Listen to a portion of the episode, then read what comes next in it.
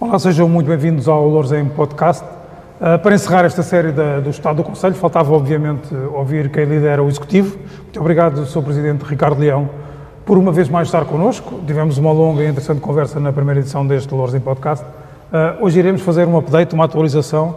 Uh, o Sr. Presidente terá também a possibilidade de retorquir algumas das críticas que aqui foram desenvolvidas pelos seus opositores e, claro está, tentaremos abordar algumas das questões da atualidade. Para começar, Hum, eu queria perceber um pouco, até estamos, o Presidente está com um ano e meio de exercício, intenso exercício.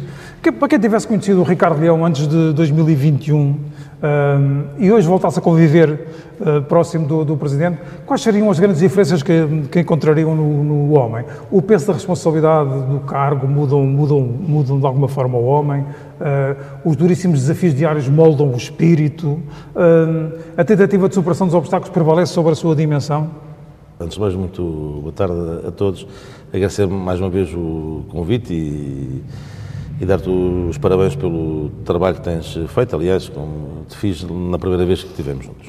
Não, como sabes, eu, eu, eu, eu conheço este Conselho. Eu nasci aqui, vivo aqui, tenho aqui as minhas filhas na, na escola pública deste, deste Conselho.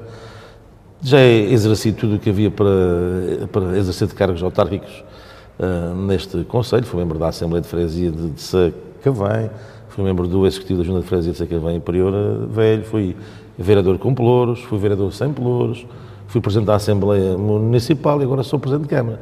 Portanto, conheço bem uh, este Conselho e, tanto nada me moldou neste ano, que não é um ano e meio, é um ano e quatro meses, uh, ainda faltam dois meses, ainda se faz muito, muito, muita coisa em dois meses. Tá, vou passar. Uh, mas não, nada moldou, de facto o sentimento de, de responsabilidade, esse sim, esse aumentou, como é óbvio, o, o, a responsabilidade de ter que, que cumprir com, uma, com, um conjunto de compromissos que assumi perante a minha população do Conselho de Louros, sem dúvida, sem dúvida nenhuma, pese embora os constrangimentos e as dificuldades que tem havido, este seria um mandato que se faria, de facto, um, de forma mais fácil, não tivesse sido a guerra que vivemos, com o efeito catastrófico naquilo que é o aumento de, de, tudo, e nós, um município, trabalha muito com aquilo que é a construção civil e as obras públicas, em que aumentaram 30% a 40%, eu dou este, dou este exemplo, uma obra custava um, um, milhão de euros, hoje não custa menos de um milhão e 800 mil, e portanto quem tinha um orçamento de 10 milhões para fazer 10 obras só pode, só pode fazer 5, e portanto esta esta dificuldade da crescida que tivemos, é óbvio que não estava minimamente à, à, à espera e que tem dificultado, digamos, a, a, execução de um conjunto de outras eh, matérias. Tivemos a questão das cheias, eh, que não só nos eh, dificultou do ponto de vista físico, emocional, mas também do ponto de vista orçamental, porque já despendemos boa parte do nosso orçamento naquilo que é repor a, a normalidade do nosso Conselho naquilo que é ajudar as famílias, ajudar as nossas, eh, as nossas uh, empresas. Agora, nada me moldou naquilo que era, continua mesmo a ser o mesmo Ricardo Leão, pai de duas uh, filhas, que ama este Conselho. Muito bem. Uh, e por falar no Conselho, uh, queria transpor até esta ideia. O que é que mudou uh, desde 2021 no Conselho, ainda sem escalpelizarmos os diversos setores, que o iremos fazer já de seguida, mas, mas de uma forma genérica, em termos de filosofia, de sentimento, de mensagem, de aura, que marca temos em 2023 e não tínhamos no passado? E podemos começar até pela nova imagem, pela assinatura Louros, Louros, Louros no Centro. Quer começar por aí? Sim. Pronto, nós, de facto, é normal e é, faz parte da estratégia qualquer executivo novo mudar, digamos, o seu logotipo, a sua imagem. Não foi caso único. A anterior gestão da CDU também, também, o, também o fez, embora eh, nós quiséssemos, quiséssemos fazer, não só por uma necessidade de mudar a imagem, mas acima de tudo por reposicionar o nosso Conselho. Isso tem dado frutos. Esta nova imagem e este novo slogan, esta nova marca que o município de Louros tem, que é Louros no centro, uh, quero-lhe dizer que durante este período, desde que ela já existe, uh, para além de ter sido muito bem aceite pela população uh, do, do Conselho de Louros, aceito e também compreendida, que é muito importante que as pessoas compreendam esta nova marca. Portanto, a mensagem passou que Louros está no centro. E, de facto, Louros tem que estar no centro uh, de um conjunto de uh, matérias uh, que, que, não estavam. E posso lhe dizer que a procura que nós tivemos um conjunto de empresários que querem fazer investimento neste nosso Conselho, muitos deles foi também pela, pela visualização, quer do vídeo, quer do novo posicionamento que o município está a querer ter. e esta atratividade de investimento é algo que é muito importante para um Conselho, desde que o Executivo tenha essa imagem, tenha essa liberdade ideológica, eh, que no passado não a tinha, para criar riqueza, para criar postos de trabalho neste nosso Conselho. Um bom exemplo disso, por exemplo, é aquilo que nós vamos ter da eh, própria DHL e a DPD, que vão se instalar aqui eh, em Santo António dos Cavaleiros. Estamos a falar das duas, dos dois maiores operadores de logística do mundo. Sim e que vão operar um ao lado do outro, mas vão colocar a sede social neste nosso Conselho, que é muito importante. Esta uh, política que nós tivemos ao longo destes anos, de captar investimento na área da logística, uh, mas cujas sedes sociais não estão no Conselho, tem lesado imenso o próprio Conselho. E tem lesado porquê? Porque, como sabe, pese embora já tivesse havido alterações uh, no cálculo da fórmula da derrama, que é uma receita municipal que incide sobre, digamos, a matéria coletável do IRC de cada empresa, não estando a sede social, Sim. o município é prejudicado. E nós temos, eh, na grande maioria ao longo destes anos, se instalaram aqui grandes armazéns de, de, de muita logística, mas cuja sede social está num escritório de 50 metros quadrados em, em Lisboa. Ora, quem recebe grande parte dessa derrama é Lisboa. E onde é que está o desgaste no Conselho de Louros. Desgaste das vias, dos passeios. E por isso, esta nova postura que nós estamos a ter de, obviamente, captar, captar investimento, mas que as sedes sociais dessas empresas também se fixem aqui neste, neste Conselho, não só do ponto de vista da, da, imagem, mas do ponto de vista daquilo que é a captação de uma receita que é importante para haver retorno, porque obviamente vai haver desgaste dos passeios, das vias, e é importante que essa receita também seja depois alocada a essas infraestruturas que são necessárias. E, portanto, esta nova marca que nós quisemos uh, criar e que uh, até à data tem dado bons uh, resultados, não só do ponto de vista daquilo que é a captação do investimento privado, tem dado frutos, mas também daquilo que é a imagem que nós queremos passar para o resto do país. Nós, as nossas políticas educativas estão no centro daquilo do melhor que se faz a nível do país. Eh, as nossas práticas eh, políticas ambientais, nós temos um conjunto de medidas que de facto é do melhor que se passa no país. E até do ponto de vista, às vezes, nós temos que nos, outra vez, reposicionar. Nós estamos de facto no centro. Nós não estamos ao lado de nada, nós estamos no, no centro. Nós somos dos conselhos, por bom e pelo mau, fazemos fronteiras com um conjunto de conselhos, o que é caso único na área metropolitana de Lisboa e particularmente nesta zona norte. O no bom, mas também no mau, como vimos agora com as cheias, porque depois recebemos águas de toda a gente. Mas o que é facto é que este novo reposicionamento tem dado frutos, eh, quer do ponto de vista do investimento privado, mas também do ponto de vista da autoestima uh, dos próprios uhum. uh, municípios e dos trabalhadores da Câmara. Muito bem. O, o, o, tempo passa, os pensamentos evoluem, algumas coisas mudam, outras vezes a realidade impõe-se. Uh, desafiava o Sr. Presidente para que pudesse fazer uma atualização dos grandes temas, convicções e fase dos projetos que alguns setores mais queridos a este Executivo. E podia, podíamos começar, talvez, pela saúde, que é um tema, um tema caro ao Sr. Presidente, uh, que infelizmente se encontra também numa fase menos positiva, por razões que pouco ou nada dependem do, do, da, da, autarquia, mas uh, temos em fase de construção adiantada a unidade de saúde do, do, do, do Catejal Unhos, uh, temos alguns problemas no, no, no Beatriz Ângelo, temos algumas dificuldades também no centro de saúde, nomeadamente em termos de profissionais. Que fizesse assim um, um, um balanço do, do, estado da saúde no Conselho e, e aquilo que, em, em que depende da autarquia que pode eventualmente também ser uma alavancagem de, de, alguns dos problemas que surgem? Olha, começo por responder a essa questão, ainda retomando a anterior, que é o que é que mudou. Mudou, e já lhe vou dizer porque é matéria de saúde, mudou aquilo que eu me comprometi. Isso mudou. Que é nós, em vez de colocarmos cartazes e faz e que não se faz isto ou aquilo, porque a culpa é do A, do B ou do C, o governo que faça não é da nossa competência, ou algo que faça, essa, uh, uh, essa postura acabou. E tem dado frutos. Portanto, aquilo que comprometi com a população, acho que fui muito claro nisso, que é o município de Louros e eu em particular, quer fazer parte da solução de todos os problemas que afetem a vida dos meus municípios, isso tem-se verificado. Foi isso que já mudou neste ano e quatro meses, em matérias de saúde, em matérias de acessibilidades, em matérias de construção de um conjunto de equipamentos que se fôssemos e que se continuássemos com a gestão anterior CDU e com a visão política que o PCP tem, porque eu costumo dizer isto e é verdade, quem manda aqui não, não era a CDU, estava aqui, era o Comitê Central é que mandava as, as, as, ordens e era para todo o país, por muito boa vontade que cada um, quem cá tivesse, tinha. E por isso isso é assim. Como eu tenho, como eu penso pela minha cabeça, e felizmente estou num partido livre, e tomo as decisões que são aquelas que eu acho que em determinadas circunstâncias são as melhores e as que defendem melhor os interesses dos meus municípios, é por isso é que se fizeram já um conjunto de coisas que tenho muitas dúvidas, aliás, não as tenho, porque em oito anos não as conseguiram fazer, porque de facto agora vir essa oposição reclamar uh, aquilo que não se fez em oito anos, querer que alguém faça num ano e quatro, e quatro, e, e quatro meses, é de facto de alguém que já não tem argumento para nada. Pronto, é aquilo que é o básico. E por isso dizer-se que essa imagem mudou, mudou.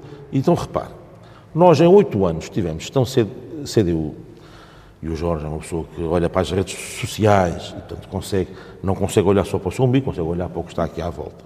E cada vez mais as pessoas também o fazem e bem. Durante oito anos na gestão CDU, nós tivemos um centro de saúde em construção. Foi o de Santaria da Azóia e que só foi inaugurado agora por, por, por mim. Portanto, na prática, a abertura de centros de saúde foram zero.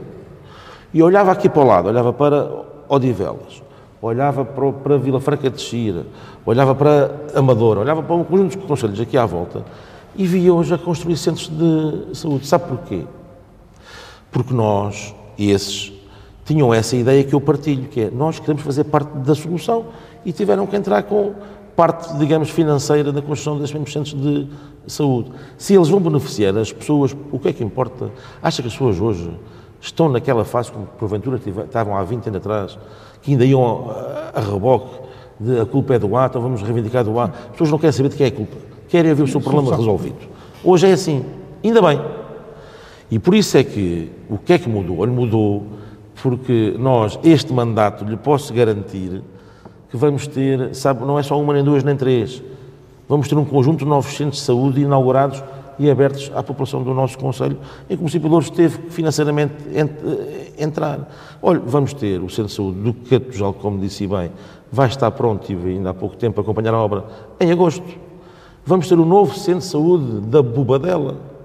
Vamos ter o novo Centro de Saúde de Camarate. E vamos ter o novo Centro de Saúde de Santo Antão do Tujal. Isto vai ser tudo feito neste mandato.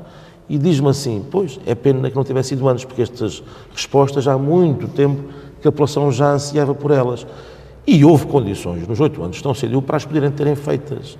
E não as fizeram por esta visão, na minha opinião, redutora do que é hoje uma gestão municipal. Hoje uma gestão municipal tem obrigatoriamente fazer parte das soluções, independentemente se é da sua ou não responsabilidade. Pronto. E, portanto, a saúde é um bom exemplo. Nós vamos ter aqui mais quatro, cinco novos equipamentos de saúde ao serviço da população. Estamos a trabalhar em áreas como, por exemplo, nós somos o Conselho de Louros, que foi pioneiro no chamado balcão SNS 24. Esse balcão SNS 24, em, em protocolo com as juntas de freguesia, aliás, teve cá o próprio Secretário de Estado da Saúde, e isso é algo que também mudou a relação que temos hoje com o Governo, é completamente diferente daquela que obviamente tínhamos, e já acho que isto tem sido notório com a presença constante de membros do uh, Governo, nos bons e nos maus momentos, sim, momentos aqui no nosso Conselho. O Conselho de Louros até nisso está no centro, acredito que do ponto de vista político, Louros está no centro. E por isso era essa, é uma grande diferença também daquilo que acontecia no passado. E depois dizer, por exemplo, esse balcão SNS 24, que são nas várias juntas de freguesia do nosso Conselho, permitem que as pessoas já deixem de se deslocar aos centros de saúde para agendarem as suas, as suas, as suas eh, marcações, para ver o seu receituário. São passos importantes que se dá. Por exemplo, nós estamos com uma fase agora importante de recepção das competências na área da saúde, que é algo que de facto o PCP é contra, eu sou daqueles que defende que quanto mais perto o poder tiver das pessoas, mais reforçada sai a democracia, porque só quem tem medo da, da democracia e quem tem medo de confrontar o, o município é que tem receio de receber estas competências. Ora, como acho que eu quero, e acho que o poder de solução e de resolução das, dos problemas, quanto mais perto tiverem das pessoas, mais a democracia sai reforçada. Eu sou um acérrimo defensor do que é a desaceleração de competências, sabendo que tem que haver sempre um envelope financeiro com as, com as que, que, que, consiga dar essas respostas, mas também sabendo à partida que esse envelope financeiro nunca há de chegar. Tanto o município de Louros, como todos os municípios que encaram esta perspectiva desta forma, tem que haver sempre algo que tem que ser dos orçamentos próprios dos, dos municípios. E isto é tal, mais uma vez, tal visão que é, se isto melhora a vida das, das, das pessoas, então vamos. E é por isso que nós estamos hoje a negociar, ainda hoje de manhã tive ao telefone com o Sr. Ministro da Saúde para rapidamente nós aqui em Louros fecharmos esta delegação, esta recepção de competências na área da saúde, que vem dar resposta, por, por, por exemplo, a situações que há muito tempo esperadas, a requalificação necessária das obras do Centro de Saúde de Sacavém, que chove lá dentro, a requalificação do Centro de Saúde de Louros, que está no estado em que nós uh, sabemos, e é por isso que é importante que nós possamos, desde já, receber essas competências para podermos nos candidatar aos PRRs e fazer essas intervenções, sabendo que o dinheiro não vai chegar, vamos ter que entrar com algum. Mas isso resolve o problema das eh, pessoas. E é essa visão, de facto, muda e muito. Depois diz-me assim, de facto, a saúde está com saúde no nosso, no nosso, no nosso Conselho. Não está no nosso Conselho como não está no país.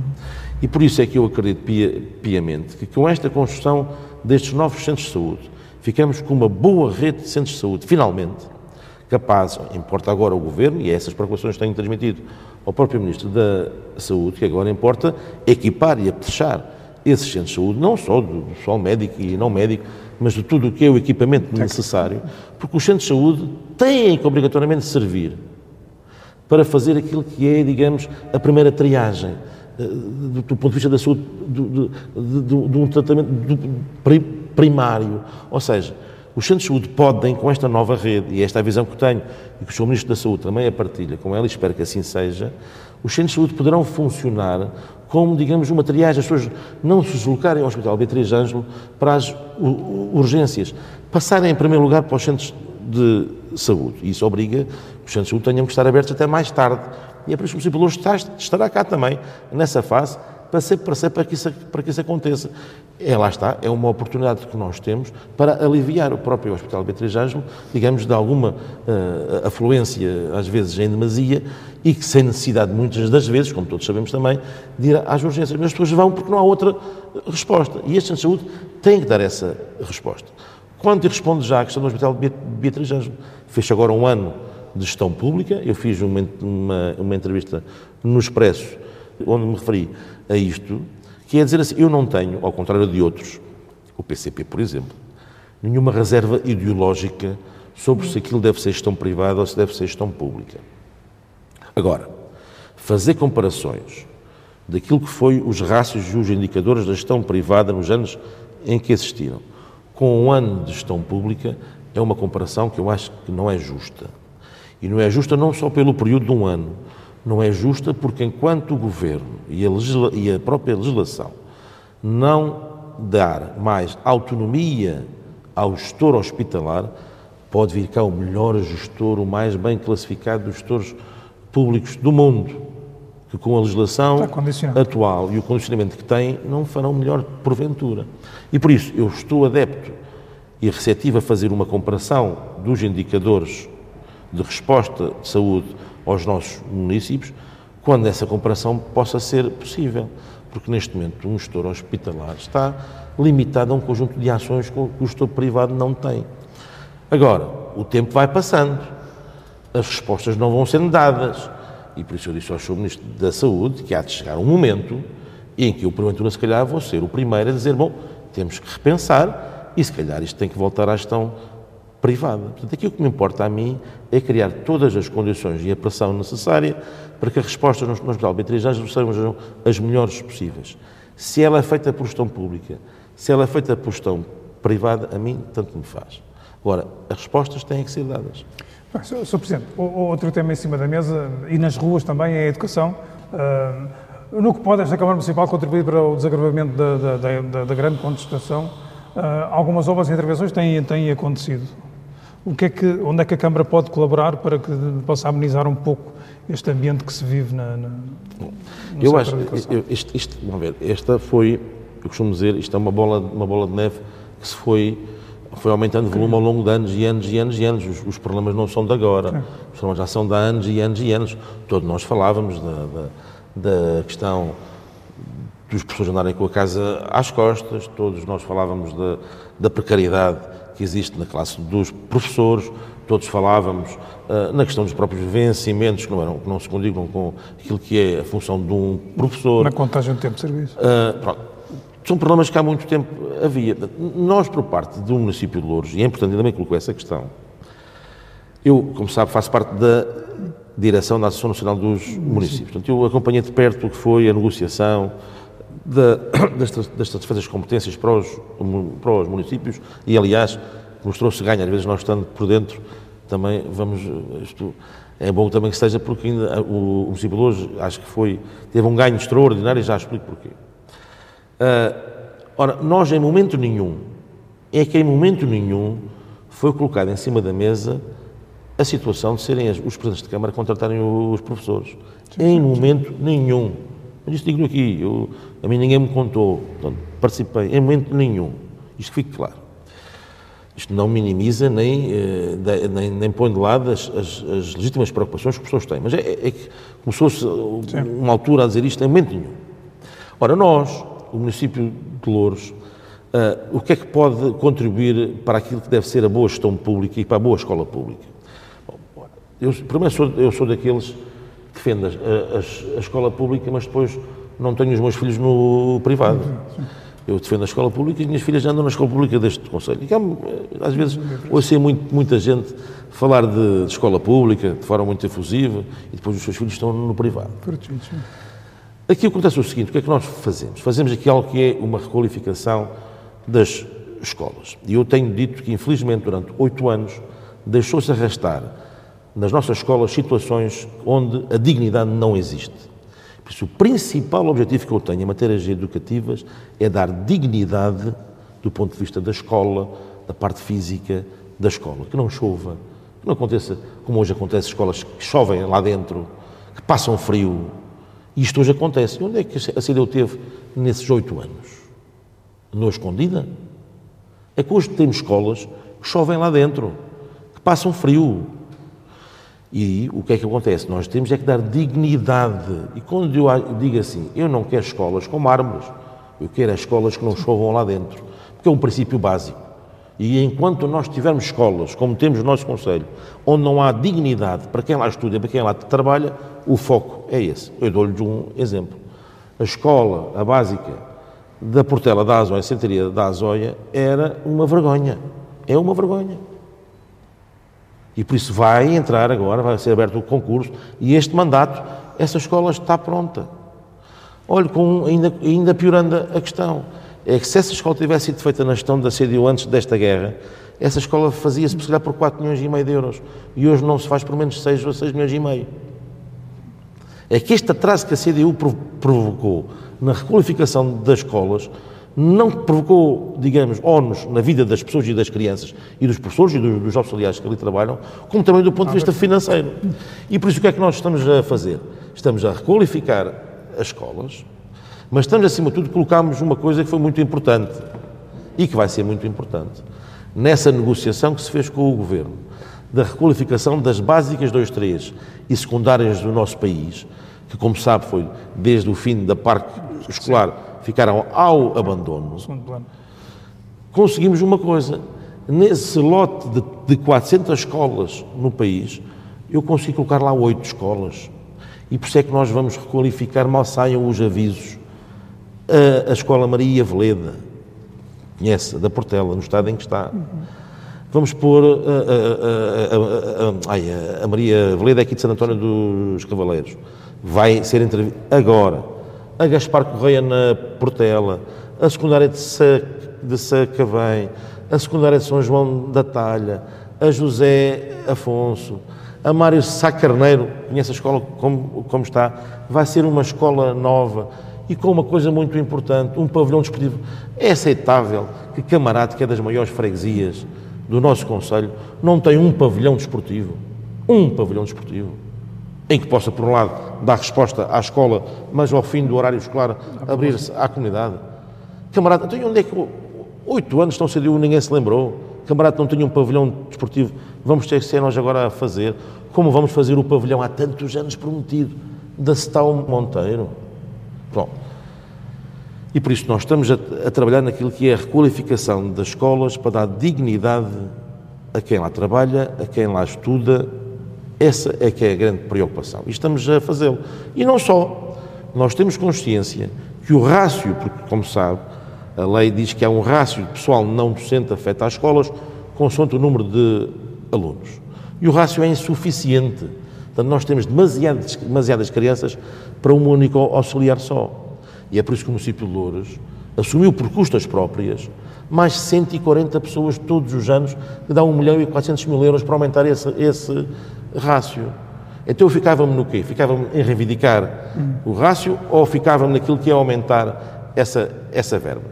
E é assim que eu acho que é o contributo que o município de Louros pode dar para aquilo que é uma boa escola pública, ah, Sr. Presidente, no que à segurança diz respeito, tomou posse eh, e já reuniu o Conselho, o Conselho Municipal de Segurança. Uh, queria perceber qual é o perfil das maiores necessidades neste setor e se, por exemplo, a questão da videovigilância pode ser um auxiliar importante. Ah, sim, eu não sou, eu não tenho, eu, não, eu, eu acho que a videovigilância, nós temos exemplos no nosso país, e eu particularmente conheço bem o da Amadora, uhum. é um processo complexo, muito complexo, questão de tratamentos de dados, é muito complexo com o PSP, é um processo complexo, mas temos que começar de algum lado. E, portanto, dizer que nós estamos já a começar esse processo da videovigilância. Agora, não podemos é comparar o que não é possível comparar. A Amadora tem 27 km quadrados, o Louros tem 170 km quadrados. Nós temos que identificar, em primeiro lugar, com a PSP, a PSP tem que ser sempre aqui a parceira uh, importantíssima, os digo hoje é que são, digamos, os locais onde nós achamos que há maior criminalidade de facto, o sistema de videovigilância pode, aliás, os resultados da, da Amadora são bem visíveis nesse sentido, no que, no que foi o, diminuir os índices de, crime, de, criminalidade. Nós tivemos uma, a primeira reunião do Conselho Municipal de, de Segurança, tivemos a oportunidade de verificar os uh, dados, são dados que não são preocupantes do ponto de vista do que é eh, a criminalidade uh, na sua verdadeira ascensão da palavra, mas existe. E por isso é que o que é que nós estamos a fazer no município de Louros?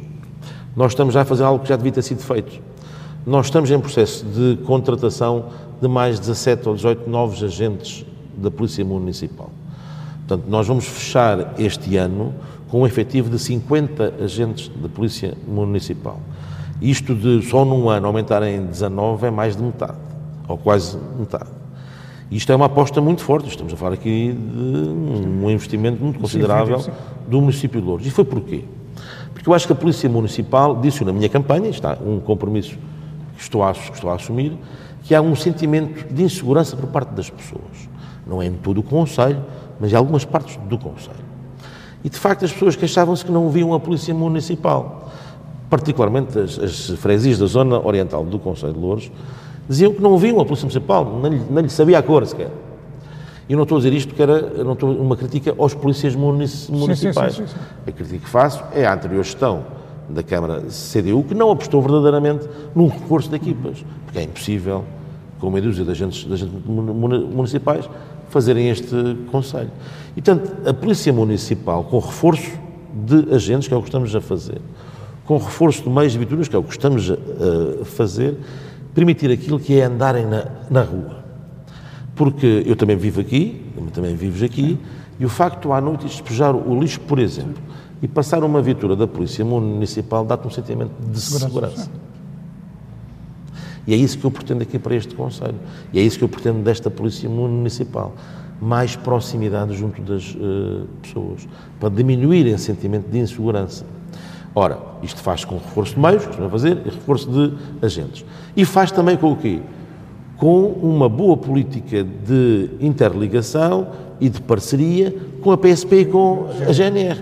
E é por isso que a nossa comandante da Polícia Municipal, uma comissária da, PS, da PSP, conhecedora, está a fazer esse trabalho de, de, de excelência, que é essa, ou seja, a Polícia Municipal ser aqui mais um contributo junto da PSP e junto da GNR. Porque, repare, o que é que me valia a mim, como foram oito anos, não sei dizer, a, polícia, a, a, PSP não tem meios, a PSP não tem agentes. Olha, eu não posso contratar agentes da PSP, claro. mas posso contratar agentes da Polícia Municipal. E, tanto, esse é o contributo que Louros dá para diminuir esse sentimento de insegurança junto das eh, pessoas. Outro tema é... Para além de, de outra matéria importante, no meio disto, que acho que é importante também dizer, estamos a falar de segurança, isto de facto são, são lá está, são diferenças de, mental, de mentalidades e de visão. Eu tenho muitas dúvidas que esta medida que eu lhe vou dar agora, se fosse na gestão CDU, alguma vez ela se concretizava. Nós vamos passar, e estamos a trabalhar nesse sentido com o Ministro da Administração Interna, onde, em princípio, em março, ele virá cá, o Sr. Uh, Ministro, para assinarmos esse protocolo, de três, de três coisas muito importantes. Na segurança. Vamos firmar um protocolo que possibilite os agentes da PSP de poderem ir almoçar às escolas do nosso Conselho. Uhum. Verdade seja dita que há um partido que é o Chega, que também defendeu essa, essa medida. Portanto, não só do ponto de vista financeiro para o agente da PSP, porque vai passar, digamos, usufruir de uma alimentação mais barata, mas, por outro lado, porque é interessante ver o agente da PSP na escola. Ao posto de Celas também para a GNR. Depois, outro protocolo que vamos assinar com o Sr. Eh, Ministro, que é algo que eu tenho muitas dúvidas que se fosse feito na gestão do PCP, que é, como sabe, o município de Louros adquiriu o Externato São José, que é um edifício mítico em Sacavém, porque estava abandonado, eh, devoluto, e o que é que vamos dar uso àquele edifício? O município de Louros adquiriu e neste momento vai ser mencionado esse protocolo. O PSP, neste caso o Ministério da Administração Interna, vai reabilitar todo aquele edifício em 20 T0s para alojar agentes da PSP que estão desalojados e que não são daqui uhum. e que estão, digamos, a dormir e a viver em condições indignas. E por isso, esse é um contributo que hoje está a dar para a própria segurança. Toda aquela população vai também ela sentir mais presença da própria PSP, além daquilo que é o município de Lourdes também se, se associar a esse problema que é as condições indignas com que os agentes da PSP vivem. Mas dou-lhe mais. Vamos retomar aquilo que a gestão do PCP acabou, os contratos locais de segurança. Foi algo que deu muitos frutos, deu muito resultado, particularmente nos bairros mais problemáticos do nosso Conselho. Então nós vamos retomar. Tenho muitas dúvidas que alguém que o acabou faria agora. E termino com esta. Há quantos anos é que o amigo Jorge já não ouve falar do quartel da GNR de Pucelas, cujo terreno já foi cedido há anos e anos e anos, quer pela Câmara, quer pelas, pela Junta. Pois bem, está o compromisso assumido verbalmente pelo Sr. Ministro e vamos oficializá-lo no, no protocolo e ele só vai ser possível porquê? Porque vamos ser nós a fazer o projeto e vamos pagar 50% da obra. Acredita que isto seria possível com gestão comunista? Tenho dúvidas. Sr. Presidente, a habitação é outro dos temas quentes do nosso cotidiano. Aqui, aqui, aqui? A habitação, ah. uh, principalmente em toda a Grande Lisboa. Uh, para além da habitação social e da natural construção do perfil, de perfil privado, perguntava-lhe se a Câmara Municipal pode ou deve ter um papel mais interventivo no mercado habitacional, transformando-se num player mais ativo na aquisição ou construção de soluções com custos mais acessíveis e menos ao sabor da, da especulação natural do, do mercado. Olha. A habitação é um, eu sou eu sou eu sou muito claro nessa matéria. A habitação é algo que nós vamos dar aqui sinais claros. O PRR, eh, neste momento, é um instrumento que está ao dispor e grande parte dele foi desenhado para dar resposta àquilo que é a habitação pública. Como nós sabemos, a oferta de, de digamos, pública, de bolsas de habitação pública é escassa. É, nós somos do país é da, residual, dos países da Europa com, maior, com menor menor, oferta sim. de bolsas de habitação, de habitação pública. E, de facto, quando se desenhou o PRR, destinou-se uma, uma verba muito considerável do PRR para aquilo que é políticas de, de habitação pública e criar bolsas de habitação pública. Concordo a 100%. Coube aos municípios fazerem estratégias, digamos, eh, municipais de habitação, chamadas estratégias locais de habitação. Agora, há aqui matérias que são importantes. Nós já demos aqui um passo muito importante que durante oito anos uh, não foi dado e nós demos de uma forma que foi muito positiva. Nós não podemos só responder àquilo que é a habitação social. A habitação social é importante, é importante erradicar de vez com as barracas e com a indignidade com que as pessoas vivem, 100% de acordo, mas não podemos esquecer aquilo que é também a habitação para aquilo que ainda é chamada a classe média, se bem que hoje classe média já é muito difícil de se distinguir do que é que é do que é que não é. Essas pessoas também têm que sentir algum apoio público no, na sua habitação e não só focarmos naquilo que é a habitação so, social. E por isso é que eu estou preocupado nas duas, mas confesso-lhe mais nesta questão. Uhum. Nós hoje temos problemas e estes aumentos das taxas de juro vêm de alguma forma dar razão às preocupações daquilo que é uma classe média que sente dificuldade em pagar a substituição ao banco. Uhum. E é por isso que nós criamos, a custas a 100% do município, foram 450 mil euros, portanto, quase meio milhão de euros, que este ano de 2023 vamos gastar no apoio às famílias no pagamento da, da renda.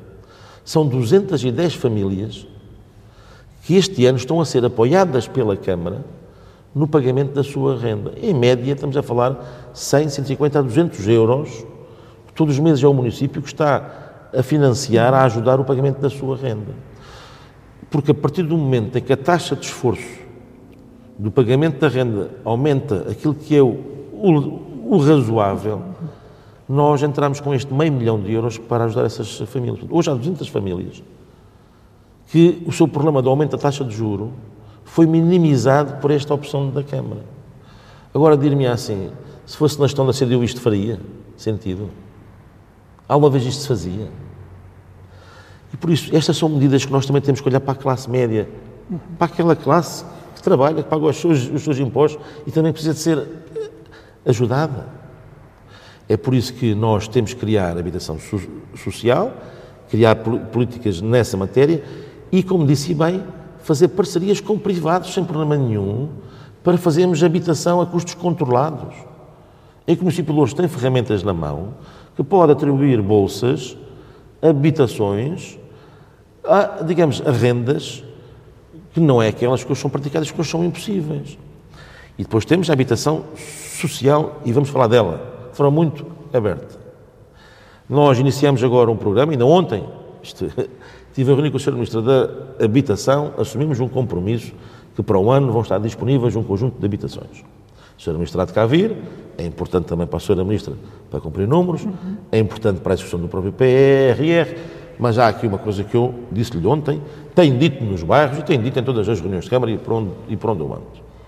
Nós vamos fazer intervenções nos bairros, vamos começar agora nos terraços da ponte, Vamos começar na Quinta das Pretas, ali no Prior, no Prior uh, Velho, na reabilitação dos edifícios e nas obras nas casas, porque há uma coisa que eu falei na campanha que é dar dignidade às pessoas. Mas só vamos fazer obras quem paga a renda. Quem não paga a renda não vai um cêntimo para aquela obra. E esse foi um compromisso que eu assumi. E há de alguém da Câmara que fuja a essa, a essa, a essa regra. E sabe porquê? Por uma questão de justiça e por uma questão que é assim, eu acredito no Estado solidário, como acredito também que o Jorge também, também acredita nele. Eu não me importo de pagar impostos. E eu sei que parte dos meus impostos são para ajudar alguém que está a necessitar. Mas eu faço com gosto, sabendo que o sistema funciona. Sabendo que esse dinheiro que estou a descontar vai para quem mais, vai para, de facto, quem precisa. E quando há aproveitamentos do sistema, é mau. Por isso é que prolifera depois outros partidos. E bem, porque se alimentam dessa, dessa situação. Da minha parte, não vão contar com isso. Daquilo que depende de mim, enquanto Presidente da Câmara Municipal hoje, é isto. Um amigo tem uma renda, sabe, tem uma noção, pela inércia de anos e anos e anos, sabe qual é a dívida de habitação social para com a Câmara de Louros? Tem consciência? São 15 milhões de euros. Quando nós deixámos a Câmara eram 6 milhões. Isto é importante que se diga. 15 milhões de euros de dívida. Acha justo para quem paga a subscrição à casa, para quem tem que pagar a renda? É justo? Não é. Portanto, isto tem que haver como eu sempre digo, direitos e deveres iguais para todos. E é por isso que quem não vai pagar a renda, nós mandamos fazer um levantamento e uma fotografia exata de tudo o que se passa no, no bairro, porque não é só o problema de não pagamento de renda. É de gente que está ilegal nas casas. Porque a casa foi-me atribuída a mim, eu já aluguei assim, você já alugou, subalugou. Isso, tem que, isso tem que acabar. E a Câmara, de uma vez por todas, não pode pactuar com isto. E é por isso que a regra é esta. Quem não paga renda, se quiser a sua obrinha em casa, à conta destes, destes investimentos que nós vamos eh, fazer, só tem uma solução. Ou paga a renda, ou o compreendente não possa pagar de uma vez, faça um acordo. Negociação, sim. Isso é possível. Faça um acordo, relação de dívida, muito, muito bem. Não quer pagar renda, despejo. Está de forma ilegal, despejo. E digo isto com toda a frontalidade. Porque, ouça que isto é muito importante. Nós vamos mesmo acionar tudo o que está ao meu alcance para fazer os despejos daqueles que não cumprem. Porque o pior que pode acontecer é este sentimento de injustiça que existe. E é no mesmo prédio de um bairro, você que paga e eu não pago, o que é que lhe vale assim pagar? Se olha para o lado e vê que é tudo igual. Pois, mas não é tudo igual. E isso nós vamos, eu vou ser intransigente nesta, nesta matéria. Vamos criar mais habitação pública a custos controlados, estamos a dar apoio àquilo que é a classe média no pagamento das suas, das suas rendas, vamos criar mais fogos de habitação social, vamos, vamos fazer as obras nas, nas casas de habitação social para dar dignidade, vamos, a quem paga renda. E, portanto, nós temos 300 pessoas em lista de espera para habitação. São pessoas que querem pagar. São pessoas que querem pagar. Então vamos dizer o que essas pessoas? Não. Estão lá alguns que não querem pagar, deixem lá estar e vocês ficam à espera. Não. E, portanto, é assim que eu vejo como as coisas devem, devem ser feitas e é assim que ela vai ser feita. Não tenho a menor dúvida disso. Sr. Presidente, eu tenho aqui uma série de temas que gostaria de abordar consigo. Pedia agora alguma à sua, à sua reconhecida capacidade de síntese. Uh, vamos falar agora um, um, dos temas. Existem algumas críticas, nomeadamente uh, algum buzz uh, em relação ao, ao CIMAR. O CIMAR é, é da responsabilidade partilhada com a Câmara de Odivelas.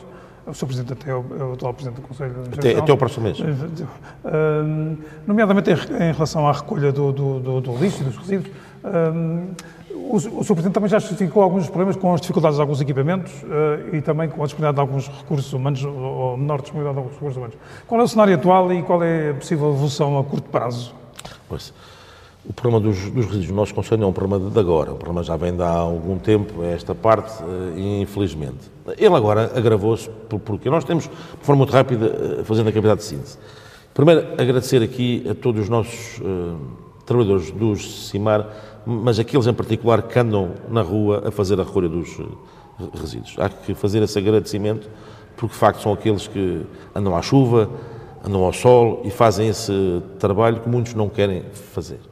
E é por isso que agora, nesta questão, nós sabemos que os municípios têm uma gestão uh, opcionária, portanto, nós atribuímos para além daquilo que é o, o CIADAP, a valoração, há uma gestão que é a opção da Câmara e, nas casas dos CIMAR, um determinado montante e atribuir aos uh, trabalhadores, e eu dei a orientação ser de facto só aqueles que andam na rua. Aqueles que andam de facto com o risco na mão, andam uh, com esse, esse já tem que ser valorizado, portanto, eh, desde já a minha palavra de apreço pelo, pelo seu trabalho e a recolha dos resíduos e a deficiência, a deficiente recolha, não é em menor, em nada culpa dos trabalhadores dos CIMAR. Isto fica muito ciente aqui. Qual é a culpa? A culpa aqui, em primeiro lugar, é, é minha. É minha, da incapacidade que neste ano e meio de re resolver. Mas digo-vos já porque porque é que foi. Uh, nós estamos com um problema que é, nós temos a grande parte da nossa recolha, a recolha lateral. A recolha lateral é algo que já não se usa. Eh, na maior parte dos sistemas de, municipais de recolha é algo que já não se usa. Portanto, ir ao mercado, eh, buscar equipamento deste é, de muito, é, é muito difícil. E para além disso, hoje estamos com, por exemplo, imagino, das 70 viaturas que tem, 30 em média estão nas oficinas à espera de peças, que não há peças. Não é, nem é uma questão financeira. Podia dizer, olha, nós estamos com uma questão financeira. Não é financeiramente os CIMAR não estão bem, mas não é. As oficinas não estão a conseguir responder com peças.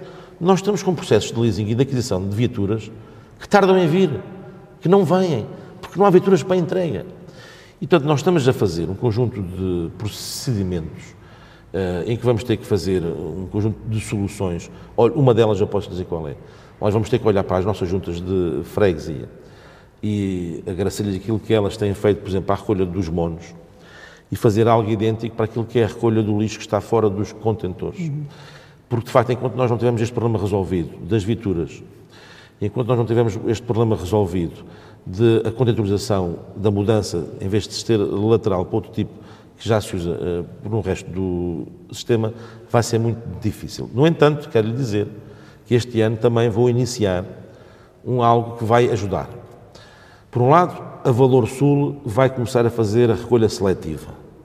A recolha seletiva é algo que a Valor Sul se compromete em fazê-la toda. Neste momento estamos com duas freguesias piloto no Conselho e a ideia é fazê-la no Conselho todo. Isso é bom porque liberta-nos, obviamente, capacidade para a recolha do indiferenciado. Certo. Por outro lado, vou iniciar um projeto, Câmara de Louros, já não CIMAR, Câmara de Louros, foi um compromisso que eu assumi, que é de colocar contentorização em subsolo. Uhum. Mas nesta fase, nas urbanizações do nosso Conselho. Nos infantados, nos terraços da ponte, nos conventinhos, nas parreirinhas. Porquê? Só aí, pergunta-me bem. Porque aí eu tenho cadastros. Eu nas zonas antigas não tenho cadastros. E eu estar a fazer um, um buraco, não sei o que é que lá vem. Não, não quer dizer que não seja feito, mas nesta fase foi a minha responsabilidade para essas urbanizações, vou, vou cumprir. Colocar contentorização em subsolo, de facto, em termos visuais, em termos de impacto, em termos de recolha, é o, é o melhor. Presidente, na área dos transportes temos a recente entrada em funcionamento da Carrismo Metropolitana no Conselho.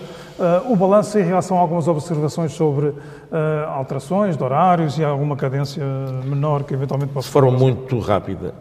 Este é uma, é uma, nós, este foi uma revolução dos transportes públicos. Nós temos que sempre uh, nos recentrar na questão da poupança que já originou nas famílias, do ponto de vista do passo único, uhum. do passo navegante, que foi brutal. Uh, isso foi uma coisa, para além do passo do combatente e do beijo combatente, permite, a minha mãe, no caso em, em concreto, tem, portanto, é, é, é, é de facto de salutar esse esforço. Este uh, foi um é, um, é, um, é, uma empresa que foi criada, os transportes metropolitanos, faz o transporte toda a área metropolitana de Lisboa, está dividido por lotes, o nosso é o lote 2, onde está Louros, uh, Vila Franca, Odivelas e Mafra, uh, e de facto já era para ter começado dia 1 de junho. Mas como a Margem Sul também começou dia 1 de junho e deu os problemas que deu, nós quisemos começar mais tarde. E o problema foi sempre do operador. No nosso caso em concreto foi a rodoviária, eh, que quem, digamos, é, está, é subconcessionária, e a rodoviária, como todos os operadores, há um problema neste país, que é o da mão de obra, todos nós sabemos e não vale a pena. Pronto, e depois podemos discutir uns que, enquanto houver estes, estes, subsídios eh, que existem, não querem trabalhar, e há outros que, que pronto. Isso aí depois leva-nos a outra, outra discussão, e eu digo isto com toda a liberdade de pensamento que tenho, que sabe que tenho. Sim. E por isso dizer o seguinte, houve problemas de, de motoristas, não havia motoristas. Tiveram aqui buscar motoristas ao Brasil, tiveram aqui buscar motoristas a Cabo, a Cabo Verde, dar-lhes formação porque eles têm que ter o cabo uhum. para poder operar. E, portanto, neste momento, o que acontece? Estamos com problemas ainda na zona norte do Conselho Pucelas e Fanhões, que espero que até final do mês sejam resolvidos por ausência de motoristas. Mas aqui o que acontece é isto, é um problema, é um, um, há mais oferta pública, os transportes são de maior qualidade, mas há falhas. E o que é que eu tenho dito às pessoas? E vamos agora iniciar uma campanha para que as pessoas nos possam dar as suas sugestões. Este não é um sistema fixo, ele não é estático, ele pode ser mutável. É versátil, sim. E por isso o que eu apelo é, tenho esse compromisso da própria, da própria TML, que é ao fim de 4, 5 meses de implementação, é, nós estudarmos desde que não aumente o número de quilómetros, porque o que está contratualizado é o número, é o número de quilómetros. Nós estamos a financiar Louras 3 milhões e 600 mil euros por ano este sistema, porque o que nós compramos foi quilómetros, como todos os municípios fizeram. E por isso nós estamos suscetíveis, de acordo com essas sugestões e alterações, desde que não aumente o número de quilómetros, a, a melhorar aquilo que tem que ser melhorado. Então, nesta fase, uma fase estamos a receber as uh, sugestões, as críticas, e depois fazer as alterações que são necessárias. Muito bem. Sr. Presidente, a extensão do Metropolitano a Louros, uh, Infantado e também ao, ao Beatriz Ângelo, uh, está em fase de discussão pública. Uh, o Presidente é talvez a pessoa melhor colocada para nos garantir a execução do projeto na forma e no tempo previsto. Esclarecendo porventura até algumas das dúvidas deixadas pela oposição nas nossas conversas prévias. Quais é que foram as, as dúvidas? Sobre, até agora era muita conversa, mas pouca, pouca ação, não, não, não, não havia vislumbre, digamos assim, da, da, da, solução a caminho e havia muitas dúvidas até sobre alguma, então, alguma estão, estão, estão, havia, havia, havia, O Papa vem cá este ano hoje, eles então, tinham, tinham, tinham que ter alguma fé. Tem que ter alguma fé. Não, uh, vamos lá ver. Vem, ainda ontem, como sabe, foi público, eu tive ontem, ontem sim, sim, no uh, aniversário nos 75 da, anos. De, do metro, uh, o, senhor, o, o senhor Ministro, o senhor Primeiro-Ministro e o Ministro do Ambiente colocaram e disseram lá de forma pública, digamos, a expansão do metro aqui a, a Louros, e portanto a rede violeta vai ser uma, uma realidade.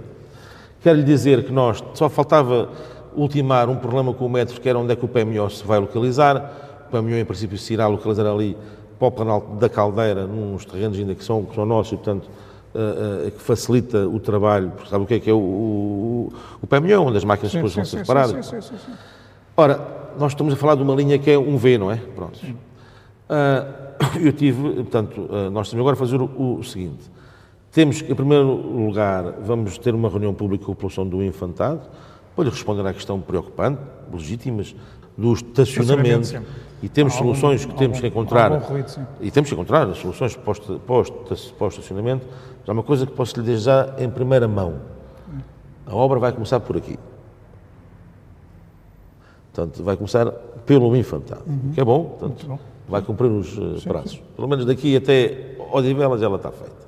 Portanto, vai ser uhum. cumprida, vamos, vamos, vamos ter. Isto não não descarta aquilo que sempre diz desde o início, e é onde me reconhecer.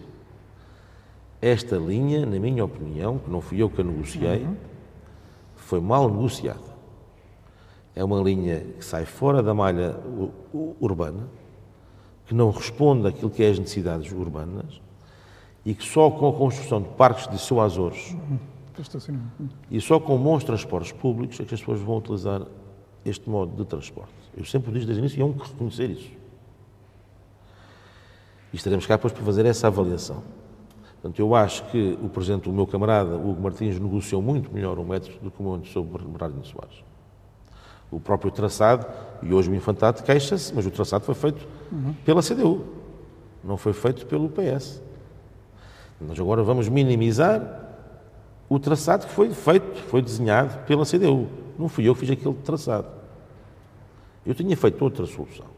Mas é o que está agora, não vamos o metro vai ser uma realidade. O Sr. Ministro do Ambiente garantiu-me que está asseguradas as verbas no PRR para o poder fazer. Ele vai ser feito, isso não há dúvida. Existe alguma, alguma data que possa ser como referência? Uh... Ela está na situação pública, eu acho, ainda este ano há todas as condições para se lançar uh, concurso e iniciar-se a obra em 24. Não vejo problema nenhum que ela não, não, não será assim. Aliás, os dados são esses. Muito bem. Uh, dúvidas e muitas também foram deixadas, nomeadamente pelo Chega, aqui nas nossas conversas, sobre a anunciada criação na A1 de uma saída para São João da Talha. Um comentário rápido sobre essa. Amigo, olha, eu, era, eu, eu sou dali, como sabe. Uh, fala-se a cidadão há anos. Há anos fala a cidadão. Todos falam cidadão, todos. Pois, posso lhe dizer que este mandato cidadão vai ser feito. E vai ser feito porquê? Pergunta-me porque lá tivemos uma diferença de visão, que é esta obra vai ser paga pela Câmara de Louros. Diz-me bem, mas esta obra não é da responsabilidade da Câmara. Esta obra devia ser paga ou pela Brisa, uhum. ou, pela, ou, pela, ou, pela, ou pelo Governo. Só que não havia Porquê é que é a Câmara que vai pagar a obra? E eu respondo-lhe com a seguinte pergunta: quer estar mais 20 anos à espera daquela saída? É que não é só a saída é que Sacavém sofre todos os dias com essa não saída. É que todas as pessoas que querem ir para a Boadela ou para São João da Talha atravessam Sacavém, ali particularmente naquela zona, na rotunda do Real uh, Forte. Forte. As pessoas sofrem para ir para casa, porque ninguém vai para Santiria, para dar a volta e voltar para trás. As pessoas vão todas por Sacavém.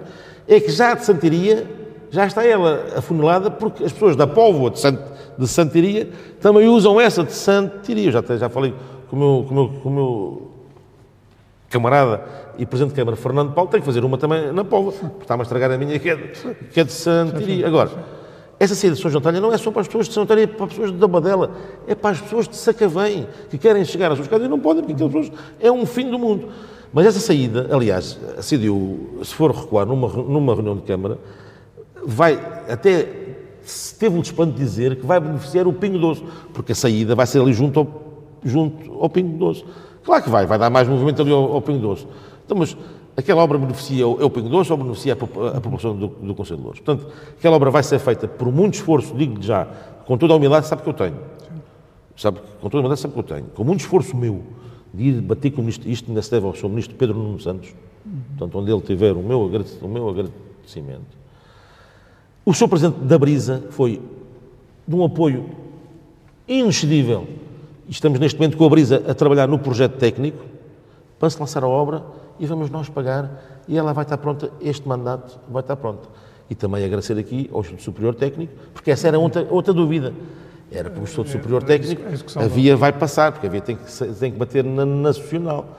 E, portanto, tivemos que fazer uma desafetação daquela via, portanto, quero agradecer ao Presidente do Instituto Superior Técnico também toda a parceria. Portanto, responda lá ao senhor, ao senhor vereador Bruno Nunes, que vai ter a oportunidade de, de ir, que eu vou-lhe convidar para vir eh, inaugurar. Tomámos nota. Pedia-lhe umas, umas rápidas pinceladas também e um update sobre a, a, construção da variante da cidade de Louros e também do muito falado Estádio Municipal. Rapidamente, para se, variante, estamos nesta fase a negociar as expropriações, estão a andar em bom, em bom ritmo, Uh, e, portanto, a obra vai avançar uh, muito brevemente. Quanto à obra também muito importante, que é a obra que vai ligar ali o, o, o, o Jardim de Louros, a, digamos, ao uh, Barro, sim. toda aquela parte sim, daqueles... Sim, sim, sim, Essa é uma obra, também vamos lançá-la, vamos primeiro... Aqui a questão é criar soluções alternativas, porque do trânsito vai ser complicadíssimo, muito complicado. mas estamos em condições também de avançar muito rapidamente com ela. Estádio Municipal, estamos a trabalhar numa solução de concessão-construção que faz com que também nos garanta que este mandato, uh, aliás, como fizemos como compromisso, que era uh, no ano 2025 o estádio estar pronto. Implica por isso, obviamente, que o Louros tinha que sair já agora em maio, junho das atuais instalações e nós iremos iniciar o mais rapidamente possível este, o, o estádio. Presidente, um acontecimento angustiante para todos e dramático para as vítimas foram as recentes cheias. Eh, foi um período de uma intensidade arrebatadora. Todos percebemos a sua disponibilidade permanente eh, e de toda a equipa eh, e foi consensual nas conversas tidas com os representantes dos outros partidos a impotência do homem e das estruturas perante a força e a imposição da natureza. repito a pergunta que coloquei a todos. na vertente preventiva existia alguma coisa que deve ter sido feita por esta ou por administrações anteriores?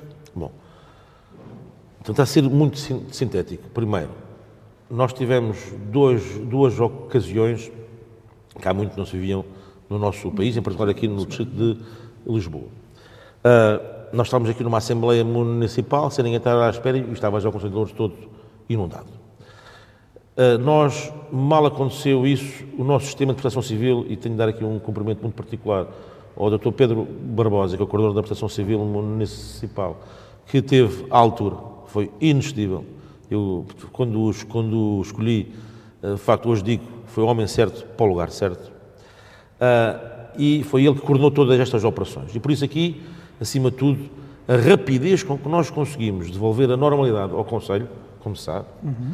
deveu-se a homens e mulheres do qual eu acompanhei madrugada sobre madrugada, porque estive no terreno com os bombeiros a acompanhar todas as, todas as operações e vi, ninguém me contou, porque é sempre melhor ver, uhum. o agradecimento que tem que fazer e o Conselho de Louros tem que ter uma dívida, e estas zonas mais afastadas, uma dívida de gratidão para todos eles. Proteção Civil, trabalhadores da Câmara, juntas de freguesia, bombeiros, a, a, a Polícia Municipal, o CIMAR, todos foram, a população. Eu vi coisas que nunca pensei ver. Desde as pessoas serem resgatadas em barco, vi coisas que nunca pensei ver. Agora, diz-me assim, isto era possível se prever? E bem, nós estamos com um projeto, ainda de, de construção CDU anterior, e bem, de recuperação e desobstrução de linhas de água. Um programa de milhões de euros financiado a 85% pelo POSEUR, do qual nós estamos a fazer e continuamos a fazer, e nada vai mudar, vamos continuar a fazer. Se chovesse nas dimensões normais, sim. Agora nós temos que ver o seguinte, e a natureza ninguém explica isto. Quando há uma chuva forte, estamos a falar de 2,5 milímetros, já é uma chuva boa, uma chuva forte. Hum. Sabe qual é que foi em 4 horas o volume de densidade? 95 milímetros. Quando uma boa chuva são 2,5. Aqui choveu 95. E eu liguei, liguei eu nessa, eram 3 da manhã, estava a ligar para o meu para o Presidente da Câmara de Vila, de Vila Franca e, pá, não, eu aqui só aqui um bocadinho. Uh, Amadora, não, eu falei para a Carla Tavares, pá, eu tentei, a nuvem não, não, não saiu daqui. Estacionou, sim. E foi uma coisa, se na primeira foi uma coisa que tivemos danos particularmente daquilo que foi a Flamenga, aquilo que é a Frielas, aquilo que já se sabia. Nós somos um conselho que recebe águas de todo o lado, Odivelas, Amadora, Oeiras, Lisboa. E temos esta, esta Ribeira da Pova, Louros, Trancão, é o traçado dela. E ainda para agravar, o leito do, do teste estava cheio. Sim, sim. Quem lá passava via o, o trancão não estava a mandar nada para o teste. Estava tudo a acumular aqui. Quando o teste esteve vazio, uhum. foi quando, por exemplo, tragicamente, aquele, aquele condutor daquele taxista Sim. foi dar ao barreiro, porque estava o trancão a, a, a, mandar. Veja bem a força. Uhum.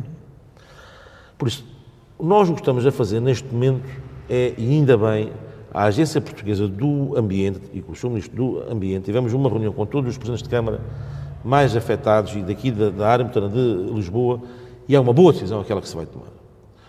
Nós podemos ter bons planos municipais, mas se nós não virmos isto no prisma supramunicipal, vai acontecer sempre situações destas. E por isso nós o que estamos agora a fazer, aproveitando os fundos, é fazer um plano supramunicipal, e eu aí sim acredito, mas também lhe digo, não sendo técnico, com a densidade que aqui aconteceu, eu tenho dúvidas que qualquer tipo de prevenção evite cheia, pode ser menor, mas uh, evite.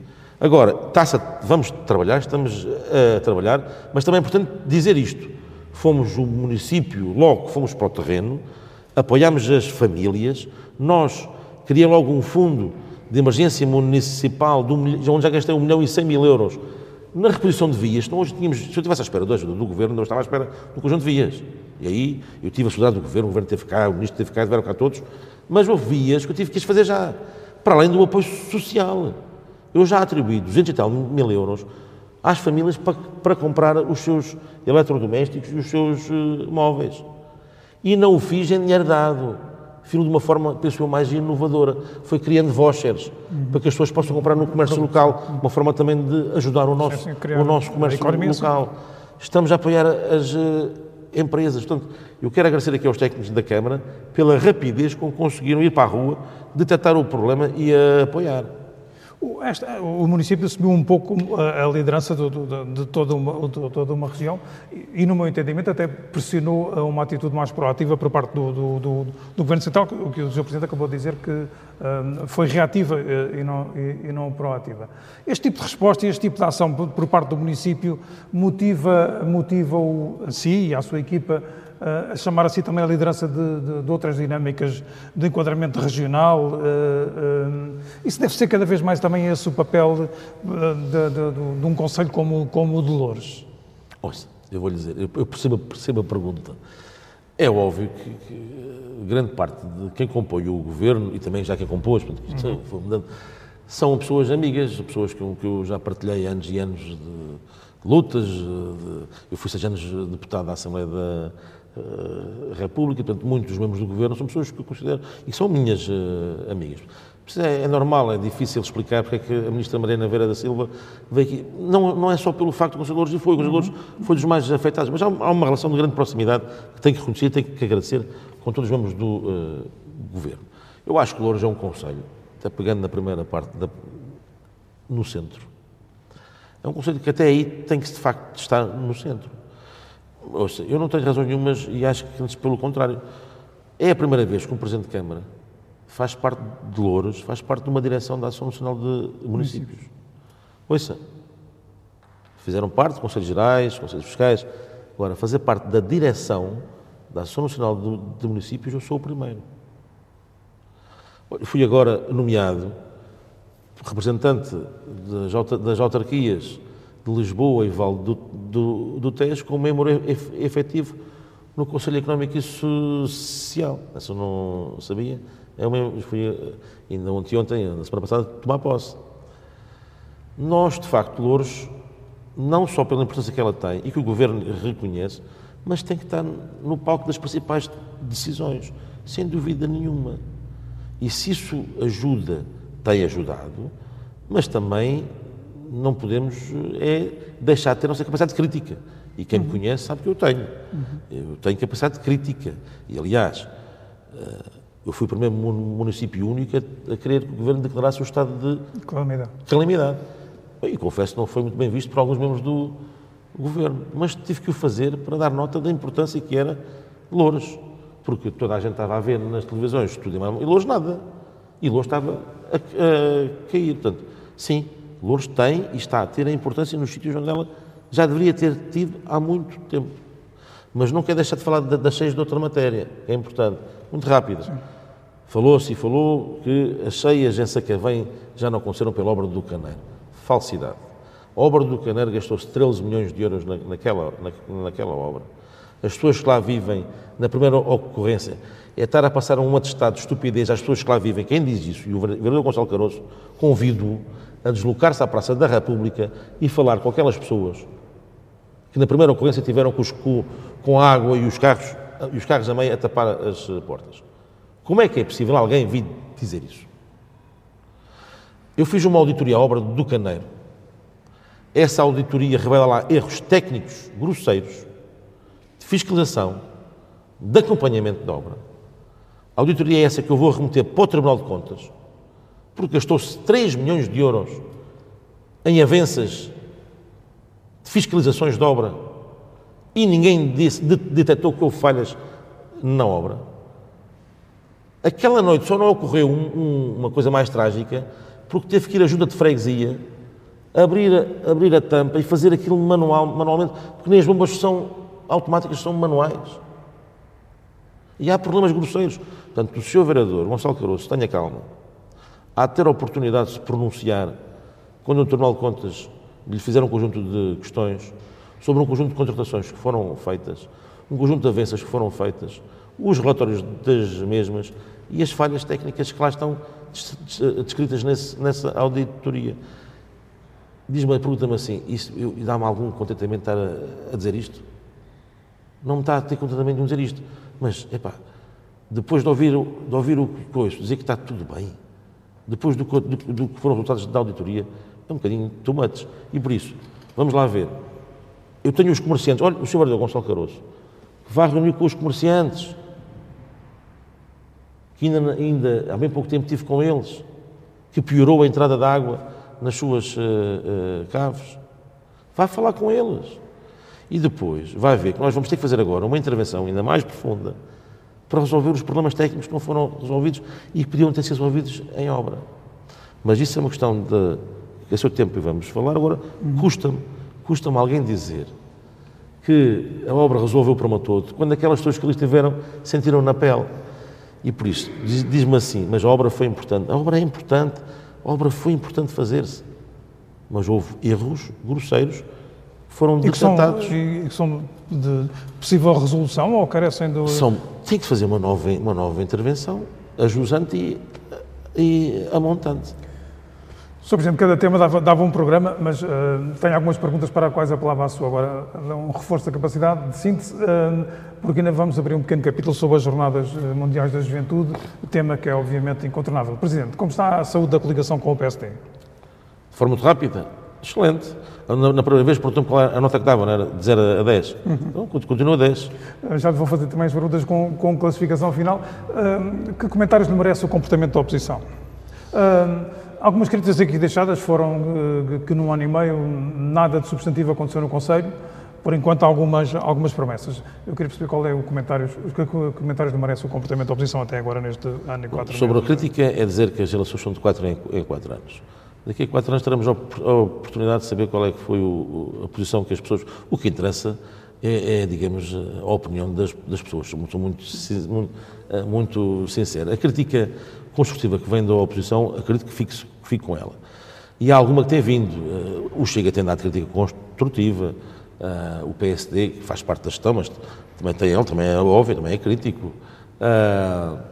Agora, vou dizer com franqueza, a CDU até à data, a crítica tem sido uma crítica uh, muito, muito, muito, eu já ouço, muito pouquinho. Tem sido uma, uma opção muito pouquinha. Porque eu também, eu compreendo como é que alguém pode fazer crítica e reivindicar um conjunto de coisas quando eles durante oito anos nada fizeram. É difícil, eu compreendo. Mas pronto, mas o que eu tenho a dizer sobre a, a, crítica é aquela, quando é construtiva, fica cá. Quando é destrutiva, para mim. A quem, a quem entregaria a faixa de líder da oposição? Ao Chega ou à CDU? Sem dúvida nenhuma, ao Chega. O, como está a relação com as freguesias? A oposição construtiva. Okay. Porque quando se fala em oposição, aquela que é destrutiva, dou à CDU. A oposição construtiva do ao Chega. Como está a relação com as freguesias, nomeadamente as que são detidas por adversários políticos? Uma relação boa, normal, aquela que é institucionalmente saudável. No seu entendimento, o que já deveria forçosamente ter sido feito pelo Executivo e não conseguiu mesmo? Desculpa? O que é que já deveria ter sido feito pelo, por este Executivo e não foi mesmo possível? Uh, olha, a recolha dos uh, resíduos. Uh, quais são as maiores dificuldades que um Presidente de uma autarquia como Louros sente no dia a dia e que o deixam menos confortável ou, ou, ou, ou, mais irritado? São as críticas injustas, a impotência para resolver algumas questões que dependem de outras, de outras entidades? O que é que o deixa mais. Olha, posso dizer, uh, das outras entidades, sim, nomeadamente ausências de resposta, por vezes, da própria REN na questão da iluminação pública. Deixa-me bastante irritado. Portanto, a inércia de algumas respostas e tempo que demoram de outras entidades. E essa é uma delas que me irrita bastante. O, o Governo atravessa um período menos favorável, pelo menos nas, nas sondagens. Uh, isso afeta de alguma forma o pensamento e a ação política deste Executivo? se é a sondagem que, saiu a última, a sondagem... Saíram duas ou três agora. Bom, essa da Pitagórica foi a sondagem que, nas últimas eleições legislativas, dava empate técnico. E depois acabou por dar maioria absoluta ao PS. Não, não, é uma sondagem da qual eu não dou muita credibilidade. Mas sobre o Governo, o Governo responde por si. O Presidente, aproveitando a sua, a sua presença e antes de encerrarmos com as habituais uh, notas de 0 a 10, pedi-lhe alguns minutos mais para podermos esclarecer algumas das dúvidas que assaltam o país sobre as desejadas jornadas mundiais da Juventude, cuja organização conta com o município de Louros como um dos parceiros. No debate público, principalmente nos últimos dias, apenas se fala nas questões problemáticas e devem, claro está, ser, ser analisadas, mas eu pedi-lhe que, antes disso, explicasse qual a grandiosidade do evento, o nível de participação do município e as vantagens para Louros, especialmente no pós-jornadas. Olha, se tem reparado as minhas, as minhas entrevistas, têm dado à comunicação social, têm sido sempre pela positiva tenho-me afastado de qualquer tipo de polémica e acho que é assim também, também sim, pelo menos as pessoas que, que me têm dito, tem sido isso mesmo. Seja, nós temos que valorizar, obviamente, que, que, o palco e outras mais são situações que cada um tem que responder por si, eu falo por louros. Este evento é, porventura, o maior evento que nós vamos ter nas nossas vidas. É um evento que vai dar notoriedade a Louros, se bem que mais a Lisboa, como é óbvio, mas a Lourdes vai dar, vai dar obviamente, notariedade, mas é um evento que, pela sua envergadura e pela sua importância, ah, é, é a oportunidade única que nós temos de requalificar aquela frente de Ribeirinha toda. Como sabe, nós tínhamos, tínhamos uma boa frente Ribeirinha, ela foi-nos retirada pelo anterior Presidente da Câmara de Lisboa, atual Primeiro-Ministro, e bem, uma lógica de continuação, por parte das uh, nações, bem, na perspectiva uh, da Câmara de, no Lisboa. De, de Lisboa. O que é facto é que hoje ficámos sem uma zona requalificada e ela, essa requalificação deveu-se aqui à Expo. Uhum. Deveu-se a esse grande evento. Foi a Expo 98. Uhum. Este evento agora vai nos permitir também a nós requalificar aquela frente, aquela frente de Ribeiro. Nós estamos a falar de 70 hectares. 70 hectares que vão ser neste momento usados para as jornadas, particularmente naquilo que é onde as pessoas vão pernoitar, porque é no, no nosso território onde elas vão pernoitar, onde vão assistir através de ecrãs eh, gigantes a toda a, a cerimónia que se irá eh, realizar no, no super palco. Uh, e portanto vão ser aí que elas vão, elas vão constar. Agora, disse bem, nós estamos muito focados, nós vamos ter um investimento de cerca de 9 a 10 milhões de euros, sendo que grande parte desse investimento é já na infraestruturação desse espaço que há de ser o futuro Parque Verde. Portanto, a grande preocupação que eu tive foi duas. aproveitar com unhas e dentes esta oportunidade única para requalificar aquele espaço, porque repare, eu vivo ali desde sempre. Naquela linha vivem mais de 100 mil pessoas. Nós, quando olhávamos para o Rio, o que víamos era contentores com 6, 7, às vezes 8 pisos. Se me perguntar, há muitas dessas pessoas, se algum dia pensava que ele sair dali, já ninguém pensava. E por isso é agarrar a este, a este, a este momento e todo o investimento que se idealizou para aquele espaço seja um investimento do qual, na sua grande maioria, possa ser aproveitado. É óbvio que as pessoas podem se queixar como é que se vai investir uh, num palco se depois daqui a um tempo se vai embora e não fica. Isso é normal. Mas no caso do Louros, estamos a falar de um investimento que, na grande maioria, vai ficar. E infraestruturado. E, portanto, pergunta-me assim: neste momento estamos focados para receber aquele evento com a dignidade que ele merece e Louros responder de forma positiva com todos os ganhos que vai trazer para o comércio local, aliás, já se vê aí, sim, já se vê sim, aí a especulação a, a, especulação a, fun a funcionar e pronto, isto vai ser. Pronto. Agora, o ganho maior que nós vamos ter é no pós-jornada mundial uhum. da juventude. É nisso que eu já é estou, já estou uhum. focado. Estou focado porque quero que aquele espaço seja um espaço verde. Um espaço verde, de fruição, com equipamentos, uh, com de lazer, com aqueles módulos de restauração, uh, amigos do ambiente, com os roofs, uma coisa com dignidade, uhum. com, com nível, que possa também a própria atividade económica servir para manter o depois daquele espaço, porque ele tem que ser autossustentável uhum. até do ponto de vista finan financeiro. financeiro. Os ganhos do ponto de vista ambiental, sabe que nós, eu negociei com a ATA e com a ERSAR, que já deu agora recentemente para ser positivo, algo que se dizia que era impossível, lá está, hoje no centro consegue fazer, é verdade, meter as instituições a trabalhar e conseguimos, que, vai, que é fazer um pipeline, uma conduta desde a estação de Beirolas uhum. até ao nosso espaço futuro Parque Verde, onde todo aquele Parque Verde vai ser mantido com água reutilizada. Portanto, esse ganho ambiental também é um ganho. Portanto, todo o espaço daquela rega já não vai ser como é através de água potável, que é um crime. Estamos a regar espaço verde com água que bebemos em casa. Ali já, já, não. Portanto, é algo que nós vamos ter que fazer ali. Espaço verde, fruição, equipamentos, um espaço já dedicado, grande, para receber eventos musicais. Porque é que hoje não há de competir com conselhos que recebem o nós a live ou recebem... Por que não? Louros é menos. Não, Louros está no centro. Louros também tem que começar a competir com esse tipo de municípios e com esse tipo de eventos. Portanto, esta é a visão que eu tenho para aquele espaço. E tenho a certeza absoluta que não pode haver maior retorno do que devolver todo aquele espaço a toda aquela população. Para além de todo o investimento que já estamos a fazer, finalmente estamos a fazer, não nos ficamos na promessa, do tal passeio Ribeirinho, uhum. que vai ligar a Póvoa de Santiria, Santiria à Expo, através daquela ponte a ser uhum. construída por cima do Rio, do Rio Turacão, são cerca de 6,5 km, toda ela em madeira, que vai ser inaugurada, o convite está feito, o Presidente da República já o, já o aceitou, virmos inaugurar esse passeio Ribeirinho em julho, e portanto é o tudo está a, está a apontar nesse sentido. Repare, isso é um investimento tremendo, eu não, eu não, mas é, é que nós vamos lembrar-nos. Lembra-se em 2017, um mês e meio antes das eleições autárquicas, uhum. alguém prometer com vídeos e propaganda? Esta é que é a diferença de fazer política. Uns prometem, outros cumprem.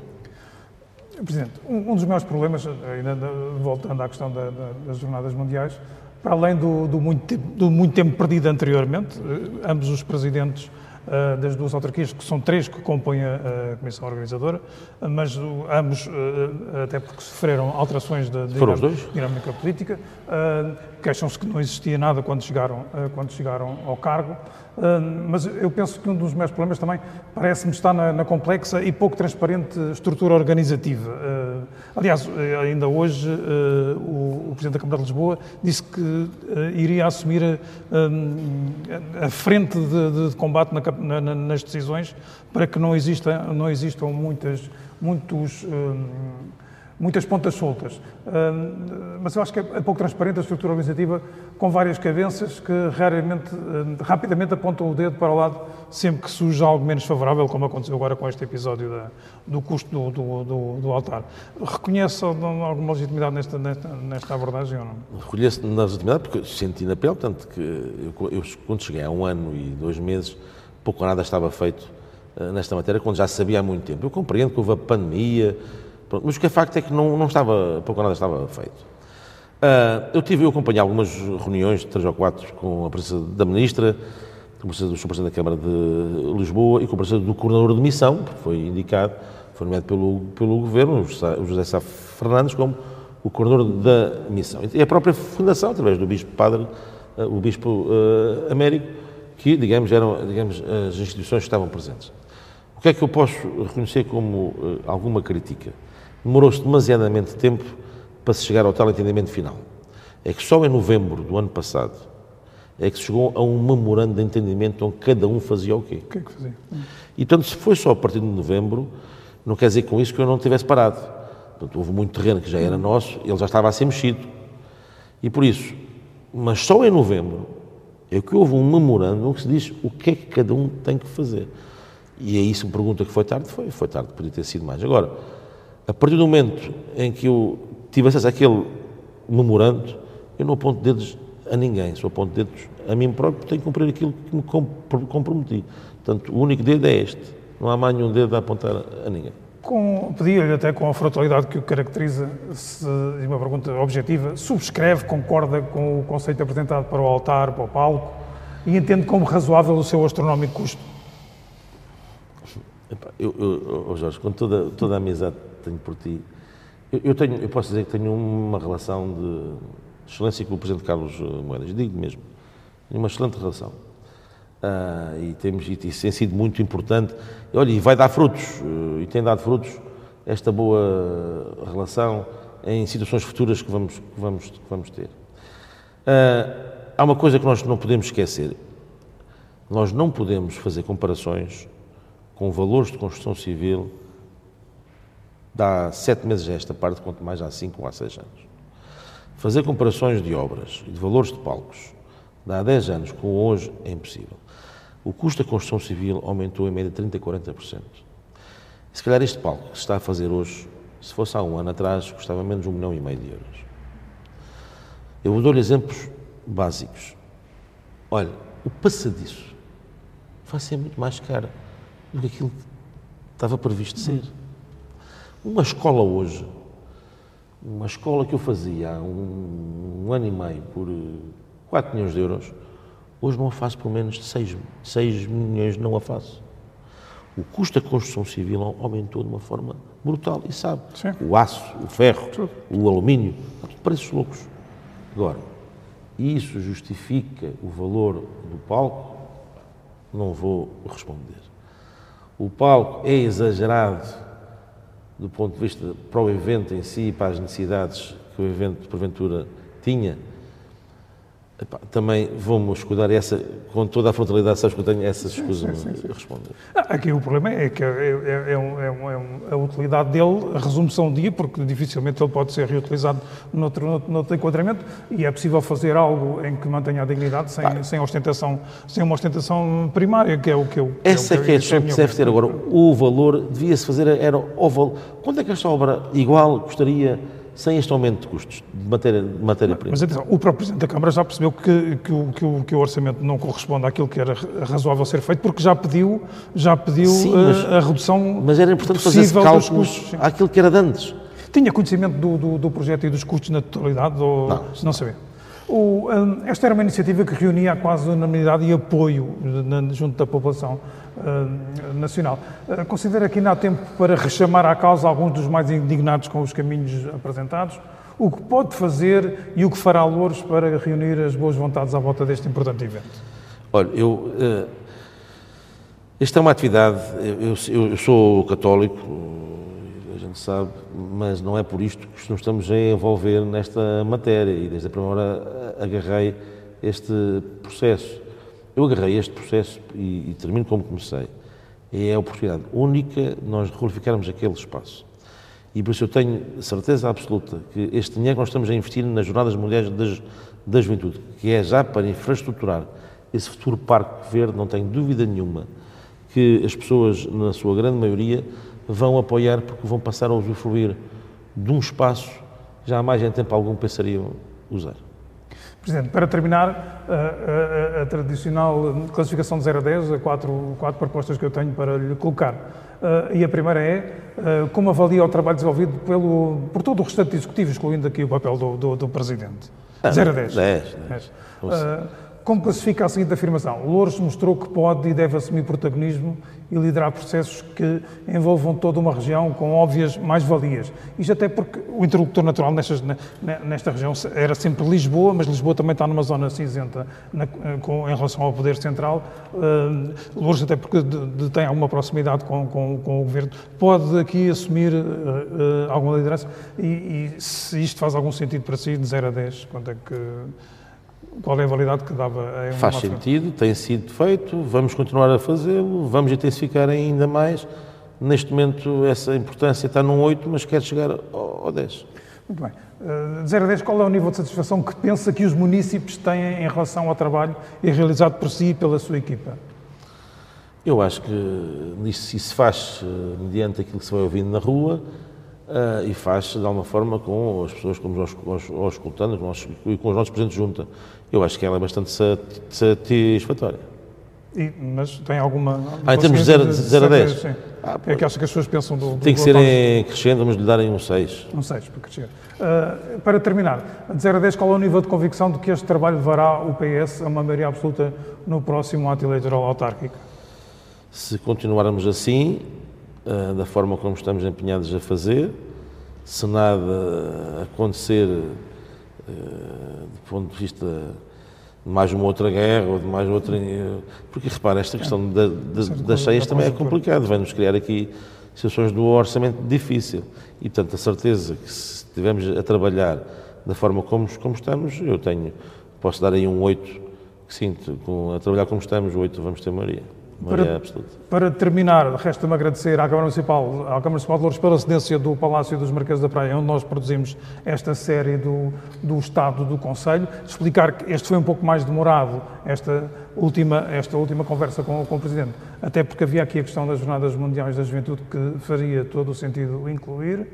Quero agradecer a toda a equipa que aqui trabalha também no, no Palácio Marquês da Praia pela simpática disponibilidade e à equipa que produz o Louros em Podcast pelo esforço e resultados conseguidos na produção e realização desta série em tão pouco tempo disponível, superando algumas dificuldades de agenda. Um especial agradecimento também à ASP Audiovisuais. Presidente, foi um prazer como sempre. Prazer é todo meu, não é? E mais vezes, obrigado pelo vosso trabalho, pelo vosso trabalho. Força.